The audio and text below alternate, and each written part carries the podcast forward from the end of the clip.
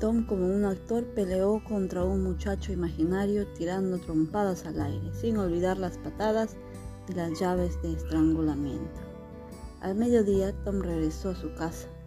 Becky seguía estudiando aquel libro de dibujos junto a Alfred, pero como pasaban los minutos y Tom no aparecía, empezó a aburrirse. Se puso de mal humor. El pobre Alfred notó que la cosa se le iba de las manos sin saber por qué. Mira, decía, este es un dibujo hermoso, mira este otro. Pero ella perdió la paciencia. No me gustan, basta, no me molestes más, gritó y se largó a llorar. Alfred quiso consolarla, pero ella volvió a gritarle, vete de aquí y déjame tranquila, no te puedo ver. Después de comer, Tom se sintió más contento. El cariño de la tía Polly y de Mary le había cambiado el humor. Mientras caminaba de vuelta hacia la escuela, se cruzó con Becky. Corrió hacia ella y le dijo, me porté mal esta mañana, Becky. Nunca volveré a hacer algo así mientras viva. La niña se detuvo, lo miró a la cara y le habló con voz muy desagradable. Le agradeceré que salga de mi camino, señor Thomas Sawyer. No volveré a hablarle nunca más. Y siguió caminando. Tom se quedó mudo. Le hubiera gustado que Becky fuera varón para darle unos cuantos golpes. El maestro Dobbins aún no había llegado. Este hombre había querido ser doctor pero sus recursos no se lo permitieron y terminó siendo maestro en la escuela del pueblo. Todos los días, mientras los chicos hacían sus deberes, él sacaba a su escritorio un libro misterioso y lo estudiaba. Guardaba el libro en un cajón bajo llave. No existía un solo chico en la escuela que no se muriese de ganas de ver ese libro, pero nunca encontraban la oportunidad. Aquella tarde ocurrió que, a pasar al pasar Becky junto al escritorio del maestro, vio que la llave del cajón estaba puesta en la cerradura. Era un instante único, nadie lo veía. En un segundo tuvo el libro en las manos. El título en la primera página se le dijo no, no le dijo nada, anatomía. Así que pasó las hojas y encontró una lámina de color con una figura humana.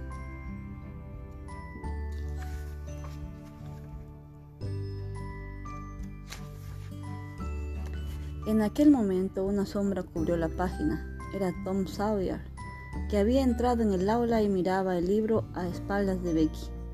La niña quiso cerrar el libro de golpe, pero tuvo la mala suerte de rasgar la página hasta la mitad. Metió el volumen en el cajón, cerró con llave y se puso a llorar de rabia. Tom Sawyer, ¿por qué tenías que espiarme? Ahora vas a acusarme con el maestro.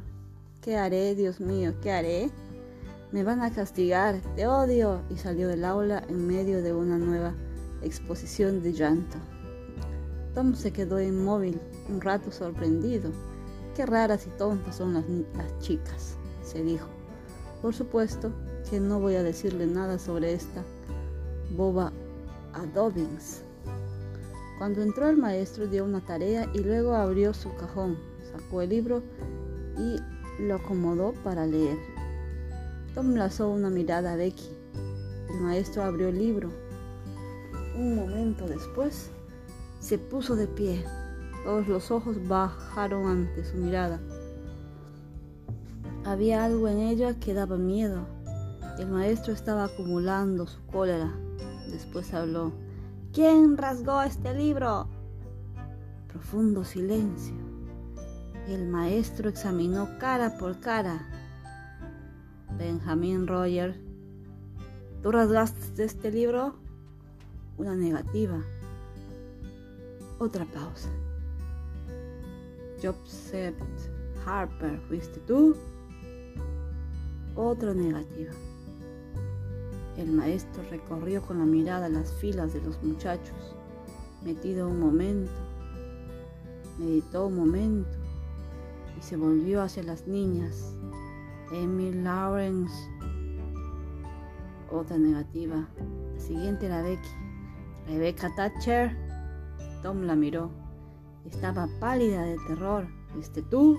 ¿No? ¿Estás segura? Mírame a la cara. ¿Tú rasgaste este libro? De pronto Tom se puso de pie y gritó, ¡Fui yo!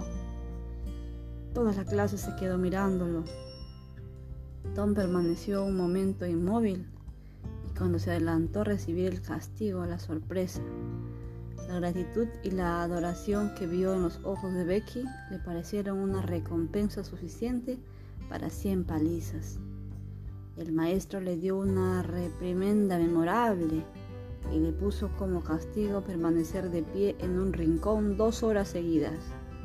Aquella noche Tom se fue a la cama y se durmió con las últimas palabras de Becky sonando una y otra vez en sus oídos. Tom, ¿cómo pudiste ser tan noble?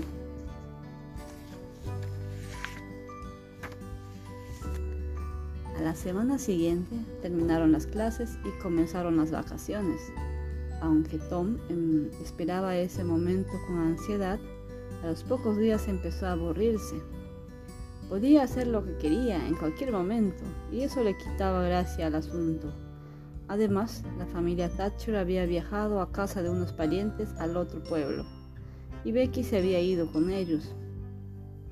Por el pueblo pasó un circo y después un grupo de actores cómicos que trajeron algo de emoción pero luego todo volvió a ser igual de aburrido. Sin embargo, ocurrió algo que Tom no había tenido en cuenta. Comenzó el juicio por el asesinato del doctor Robinson. Tom empezó a sentir escalofríos y habló con Hook. ¿No te da lástima, Move Potter, Hook? Bastante, respondió Hook. Siempre andaba borracho, pero no era malo. Una vez me dio la mitad de un pescado, aunque era chiquito, pero me vio con hambre. Y otra vez también me ayudó. A mí me arreglaba los barriles y los anzuelos. Si pudiéramos sacarlo de ahí. No podemos, Tom. Además, lo atraparían de nuevo. Sí, pero no soporto que digan que es el mayor criminal de la tierra y que hay que colgarlo cuando en realidad no hizo nada. Los dos siguieron hablando y tuvieron una larga conversación. Al atardecer andaban vagando por las cercanías de la cárcel con la incierta esperanza de que ocurriera algo, pero no pasó nada.